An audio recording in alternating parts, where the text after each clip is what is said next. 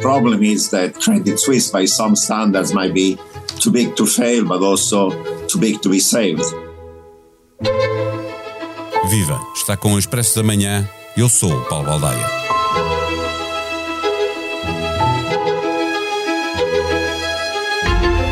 Se perguntarmos aos gestores dos bancos, eles dirão que está tudo bem.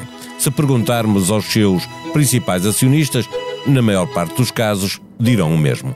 O problema do Crédito Suisse, banco demasiado grande para se pensar que pode cair, mas também provavelmente demasiado grande para poder ser salvo se entrar em queda, é que o seu principal acionista fez saber que não estava disponível para ajudar a resolver os problemas do banco, colocando lá mais dinheiro.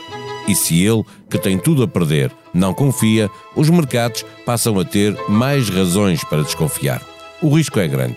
Por todo o lado, a cotação dos bancos está em queda e já anda toda a gente a recordar o que se passou em 2008 com a queda do Lehman Brothers. E outros a ir até mais atrás, à crise de 1991, em que o aumento das taxas de juro dos bancos centrais fez com que muita gente não fosse capaz de pagar as suas dívidas tem semelhanças com o que pode acontecer agora. Os olhares desviam-se para a Europa, mas o problema persiste também nos Estados Unidos, onde a pressão sobre os bancos médios se mantém e onde a atividade do crédito suíço também é importante. Neste episódio, conversamos com o economista João Duque, colunista do Expresso e da SIC. O Expresso da Manhã tem o patrocínio dos prémios BPI Fundação La Caixa, que apoiam projetos de instituições privadas sem fins lucrativos no valor de 4,6 milhões de euros. Estão abertas as candidaturas do Prémio Solidário até 20 de março para projetos que facilitem o desenvolvimento integral e o processo de inclusão social das pessoas em situação de vulnerabilidade. Prémios BPI Fundação La Caixa. Ajudar quem ajuda. Viva professor João Duque. Para começo de conversa, não lhe vou pedir que faça uma aposta eh, sobre o BCE esta quinta-feira. Pergunto-lhe eh, o que deve fazer em relação ao previsto novo aumento da taxa de juros. Deve manter o plano de combate à inflação, travar ligeiramente e subir apenas 25 pontos de base ou travar às quatro rodas para evitar uma crise? Isso é uma, é uma decisão muito difícil, é mesmo muito difícil de tomar. Eu ponho-me no lugar de um dos membros do Banco Central Europeu e diria que tinha muita dificuldade em responder a essa pergunta. E, é portanto, mais fácil fazer uma aposta?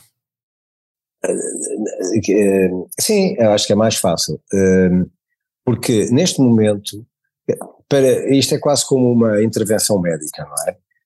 Mas é que nós não sabemos, não temos os dados suficientes para fazer o julgamento certo, e eu sei que um, o paciente precisa de alguma coisa já, não é?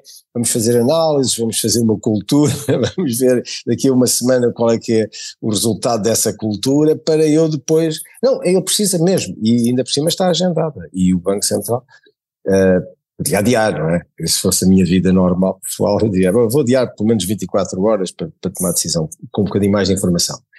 Agora, uh, eu acho que olhando para o mercado, o mercado está a apostar que amanhã a subida é mais baixa do que aquela que tinha sido anunciada, é pré-anunciada. Também foi uma medida. Fica a meio caminho, não é?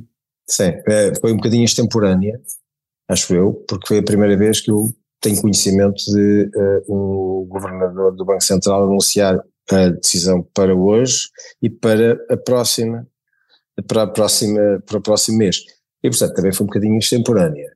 Um, agora, ele Agora a pergunta é, ela vai dar para trás? Porque agora também, agora a pessoa, mas que raio de seriedade têm eles e que confiança têm eles nas próprias medidas que tomam, não é?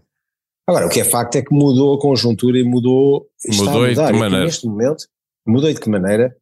Até se calhar pode não ter mudado muito, mas neste momento ainda não se sabe. Nós sentimos que houve um abalo e que as coisas estão ainda a tremer e a ajustar. Não, houve um abalo na América, um abalo pequenino e um abalo maiorzinho aqui na Europa, não é? Agora na Europa. Não, mas é que esse é o abalo grande. É porque isto é, pondo noutra, numa linguagem figurada, isto é como se a casa do vizinho estivesse a arder. Quando a casa do vizinho está a arder, isso não significa que a nossa casa vá arder Agora, eh, todos ficamos com medo se há um incêndio no prédio ao lado do nosso. Não há a mínima dúvida. E, e porquê? Porque não, não, sabemos como é que vai acabar. E como não sabemos que vai acabar, não sabemos, primeiro, qual é a exposição que a Banca Europeia, supervisionada pelo Banco Central Europeu, tem ao crédito suíço, não sabemos quão forte é que é essa exposição e, portanto, não sabendo quão forte, não sabemos se os bancos europeus estão uh, preparados para esse embate, portanto, quão resistentes estão os, os, bancos, e depois também não sabemos o que é que o, as, as, autoridades de supervisão eh, têm para anunciar como combate a este problema. Portanto, pondo a coisa no fogo, eu diria que, para já, eu não sei bem exatamente qual é que é a extensão da minha parede que está em contacto com o vizinho que está Mas a já é? está a ficar Primeiro, quente, não é? Pronto, depois não sei qual é a, a, a espessura das paredes que eu tenho na minha casa face à do vizinho. E terceiro, ainda estou para a espera de saber o que é que vem aí dos bombeiros, o que é que eles trazem para salvar a situação. e portanto, não sabendo nada disto, o que é que é, o que é, que é normal? É as pessoas saírem de casa, pelo menos, para salvaguardar a sua integridade e ficar física. num estado Isto de é, Foi isso que aconteceu no mercado. E vai continuar a acontecer. Porque, como não há ninguém que está certo eh, sobre. Eh, há palpites, uns mais eh, conscientes, outros menos. Os insiders, quem mais por dentro pode estar da situação, é, são quem menos pode falar. E, portanto, isto gera imensa especulação. Então deixe-me ir para aí, porque nos bancos joga-se tudo sempre uh, na questão da confiança, não é? E que confiança Exatamente. é que se pode ter num banco em que o maior acionista faz saber que não acompanhará um aumento da capital se ele se realizar, mesmo sabendo que essa informação pode ser catastrófica para o banco e ele perder uma fortuna colossal que lá tem. Eu acho que ele fez, fez o pior que podia ter feito ao seu próprio dinheiro. Nesse momento ele condenou o banco é quando o maior acionista tem informação que os outros provavelmente não têm. Uh, diz que uh, diz isso, então está condena o banco. Há aqui um efeito sistémico muito grande, não é? Seria o uhum. momento uhum. Lehman Brothers perante um banco desta grandeza? A pergunta é saber qual é a exposição dos bancos europeus eu estou a falar na Europa porque estou sentado em Portugal. A Europa, na América também há esse problema, o crédito suíço também claro, tem. Mas, mas vamos lá ver, na América a declaração de Joe Biden foi muito importante, porque ele disse, ele disse logo, este, primeiro, estes bancos são relativamente pequenos, um, estão, a sua atividade é local e nós, para já, ninguém vai perder dinheiro aqui, em termos de depositantes, e note-se que o SVB, portanto o Silicon Valley Bank, tinha 93% dos seus depósitos eram depósitos acima dos 250 mil dólares, que é não o limite seguros, não é? da garantia dos depósitos. Portanto, 93% dos depósitos não estavam garantidos. Os, os, políticos como o Joe Biden apressam-se a dizer que não há riscos de maior, que está tudo resolvido, mas ao mesmo tempo também se apressam a dizer que é preciso melhorar a regulação. Não há aqui uma mensagem contraditória? A regulação bancária americana aliviou para os bancos médios e pequenos. E isso, isso, esse movimento é um movimento que não se verifica na Europa.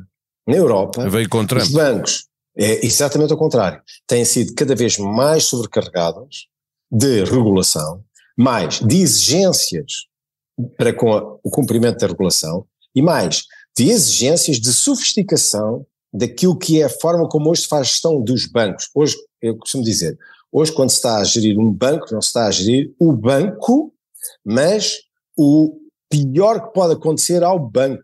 É? E, portanto, dito isto, os modelos que se constroem para simular os impactos de alterações de variáveis, alterações de circunstâncias, alterações de perspectivas, são muitíssimo mais apurados, são mais exigentes e mais conservadores. E mais, não só para os 120 maiores bancos da Europa, que são aqueles que são controlados diretamente, eh, grupos bancários que são controlados diretamente pelo Banco Central Europeu. Os outros bancos, os less significant institutions, portanto, aqueles que são não tão eh, significantes, porque não, não têm aparentemente o, impacto uh, sistémico que, tem, que têm os grandes, uh, que são controlados ao nível local pelos bancos centrais da Europa, em Portugal pelo Banco de Portugal, estão também estes cada vez mais a suportar uma, uma exigência regulatória e uma exigência de qualidade da sua da forma como fazem, o apuramento destes impactos. Portanto, eu não, quer dizer, eu ficaria muito espantado se nós, apesar desta sofisticação toda, crescente, etc., viéssemos a ter impacto. Agora, note-se, em, em, termos gerais, mas eu tenho que fazer uma ressalva, é que, uh, por exemplo, fazem-se simulações sobre o que é que pode acontecer se as taxas de juros subirem rapidamente uh, de uma forma paralela em todas as, maturidades, portanto, todos os prazos, curto, médio longo prazo, de, por exemplo, 100 pontos base, 200 pontos base, mas, mas podem subir 400 pontos base, quer dizer, nós não imaginamos subam 400 ou 500 pontos base, 5%, imagine-se. Nós não imaginamos isso. Mas será que pode acontecer? É, quer dizer, é, quer dizer, eu agora vou pôr assim, eh, se calhar isso não, mas quedas de mercado, levantamentos grandes, eh, rápidos de, de população, é, alterações das pessoas, não é? A, a confiança isso, é muito importante podemos... nisso, não é? Porque os bancos, de repente, as pessoas precisam de dinheiro e ele está aplicado, não é? E quando se vai a correr uh, uh, levantar as exatamente. aplicações, perde-se dinheiro. E, e, esse foi um dos problemas que foi colocado na, nos bancos americanos, particularmente no SVB, hum, ainda contados para apurar, ainda contados para apurar. Mas digo, dito isto, se as pessoas alterarem bruscamente, mesmo até dentro de um banco, se passarem de depósitos à ordem para depósitos a prazo, ou depósitos a prazo para depósitos à ordem, quer dizer, isto altera a forma como o banco tem confiança na, e está descansado quanto à, uh, que é suposto ser a maturidade do, do contrato com o cliente. Claro que as pessoas podem levantar sempre o dinheiro, naturalmente, mas se temos o, o dinheiro das pessoas aplicados, a, por exemplo, a um ano, é suposto que, bem, eu levantei daqui a um ano, mas de repente podem virar tudo, de repente. E isto, esta alteração é uma alteração de circunstância que é bem, nós não imaginamos que se coloque a valores muito significativos da, da percentagem de depósitos. É? Para fecharmos a nossa conversa, está-se a criar a tempestade perfeita para que a banca volte a passar por momentos de grande turbulência? Nós já estamos a passar por isso. Uh, sinceramente, já estamos a passar. A minha expectativa, sincera, é de que tudo aquilo que se fez na, na banca, particularmente na banca europeia, e, e, e que eu confesso que, uh, e compreendo que os uh, banqueiros, a administração, as, as, pessoas que trabalham na banca, têm uh, comentado e têm criticado severamente, porque acham que é um, um exercício de sobrecarga inadmissível sobre a atividade bancária. Bom, eu espero que isto agora produza resultados, e o produzir resultados é passarmos a crise com o Titanic sem ter ido ao fundo. É, essa é aqui, é nestes momentos é que, é que é o teste do algodão. É como no momento quando há um tremor de terra e se vê quais são os edifícios que estão em pé, no final do, abano, do, do, do abalo, ou que vão ao chão. E eu espero que os edifícios da Europa, que são os bancos neste momento, sobre, sobrevivam completamente ao impacto. Porquê? Eu sei que vai haver rombo, eu sei que é previsível que o crédito suíço tenha problemas na Europa, sim. Espero é que nenhum banco dos grandes eh, vá ao chão por causa do crédito suíço. E agora é que vamos ver se a regulação foi bem, e a supervisão foram bem feitas e se também foram cumpridas as normas exigidas. E agora vamos ver. Agora é que se vai ver o, o, o resultado disto. E que eu espero que seja muito contrário ao americano, já agora. O primeiro comando da capital está a inundar a Europa com cocaína e Portugal é o país com mais células ativas desta violenta organização que abriu sucursais na Europa para ganhar maiores margens de lucro no apetecido negócio ilegal. Conta com 40 mil operacionais, sobretudo no Brasil. A história contada por Hugo Franco em expresso.pt porque se trata de uma agenda sempre em atualização, a Blitz mostra-lhe todos os concertos e festivais marcados para os próximos meses. 2023 é um ano com muita música. No novo episódio do podcast A História Repete-se, Henrique Monteiro e Lourenço Pereira Coutinho conversam sobre D. Afonso Henriques, primeiro rei de Portugal. Onde nasceu? Será que alguma vez pensou em formar um reino com a configuração de Portugal? A sonoplastia deste episódio foi de João Martins. Nós voltamos amanhã. Até lá, tenham um bom dia.